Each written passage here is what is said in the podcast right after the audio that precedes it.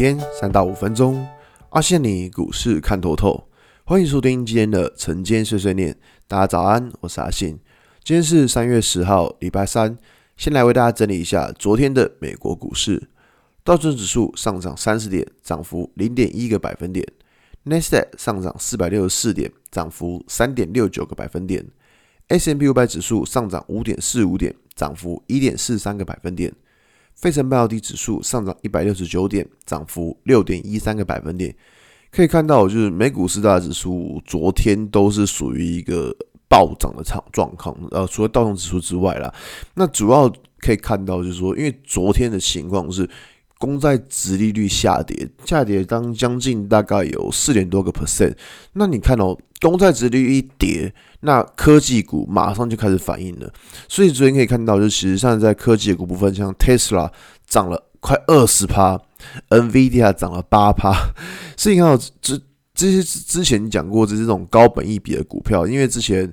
公债值率的飙升，他们就是变提款机。但是可以看到，就是说昨天公债值利率下跌，一下跌之后呢，诶，你看到这些高科技股马上就就涨起来了。那反倒是像道琼指数，像这一类的船厂或是金融，反而没有涨。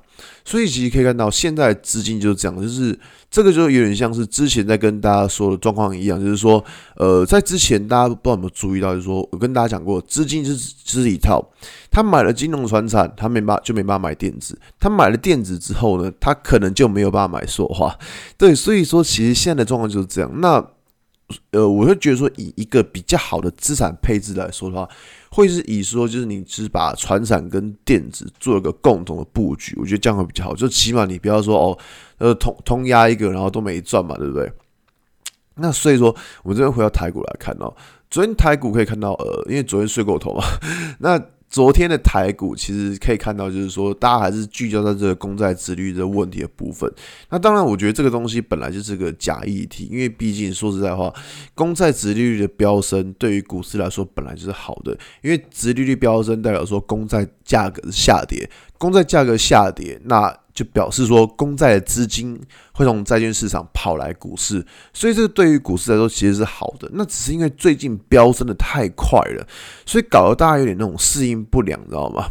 那所以可以看到，就是说，呃，现昨天的公债殖利率就是的确就是突然下降了，那所以会观察说今天股市的走法。那理论上来说，应该还是会在于电子股这一部分会是比较呃主会主要的上涨，相信。前两天呢，可能什么传产啊、金融啦、啊，可能应该都会休息了。所以说，我们那边其实操作，我还是 就是觉得说，是不要大家不要把那个公债殖利率这个议题看得太重，因为其实可以看到，殖利率上涨对于股市来说并不是坏事，大家都知道这件事情了。只是现在是一个、过度的变态的、不正常、不正常不正常的情况。因为就是因为大家觉觉得说哦，那公债殖率飙升会不会一下子通膨拉太高？但你看哦，昨天的叶伦叶奶奶他他就说了，他说他不会觉得说现在美国通膨太高，诶，他直接讲了这句话，他觉得通膨并不会太高，代表什么？代表说他们都没在怕了，你在怕什么？懂意思吗？他们都没在怕，你在怕什么？因为他们觉得现在通膨一点都不高，那未来呢？未来他觉得说，就算通膨真的拉高了。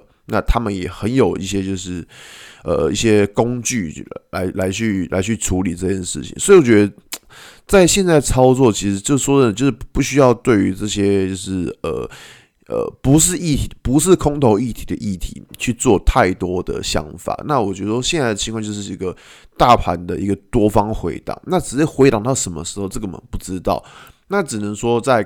未来会观察一个指标，就是说去观察，如果公债殖利率还是上涨的，或是说持稳的，但是电子股已经没有再继续跌的话，就表示市场现在的资金是比较有开始呃有呃应该说比较开始没有在害这么害怕这个议题议题的。那我觉得说这个对于整整体市场的状况来说就会比较好，好吧？那今天节目就到这边，如果你喜欢今天的内容，记得一下追踪关注我。如果想知道更多更详尽的分析，在我的专案《给通勤族的标股报告书》里面有更多股市洞察分享给大家哦。